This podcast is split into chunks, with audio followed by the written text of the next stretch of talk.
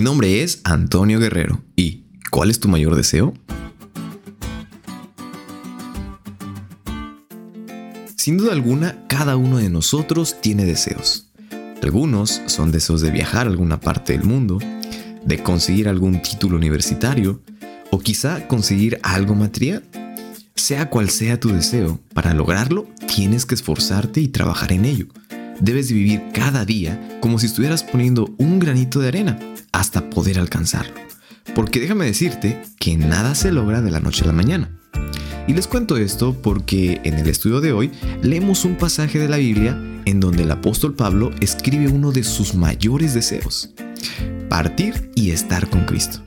Y saben, quizá este texto podría darse a entender que Pablo preferiría morir para estar ya con Cristo, gozando de la vida eterna. Pero esta teoría es solamente una mala interpretación del contexto. Y para ser un poco más claro, te lo explicaré de la siguiente manera.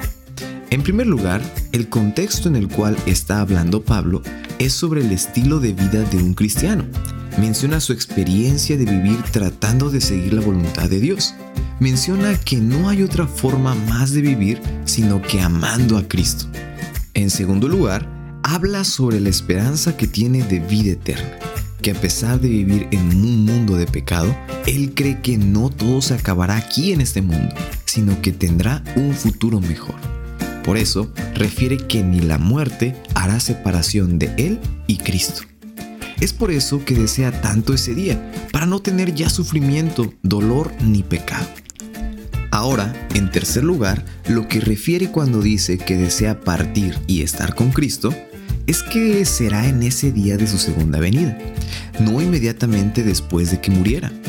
Esto lo estuvo reafirmando al mencionar varias veces que no recibiría su recompensa sino hasta la segunda venida de Cristo. En resumen, Pablo está diciendo que después de partir, o sea, morir, lo próximo que Pablo sabrá es que Cristo viene en las nubes de los cielos para resucitar a los muertos y así estar siempre con el Señor.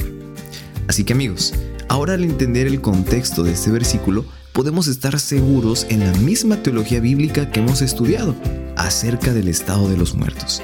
Qué gozo es poder estudiar la Biblia y encontrar concordancia, claridad y conceptos que nos ayudarán a vencer los ataques de Satanás.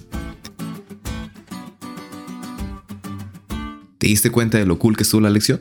No te olvides de estudiarla y compartir este podcast con todos tus amigos. Es todo por hoy, pero mañana tendremos otra oportunidad de estudiar juntos.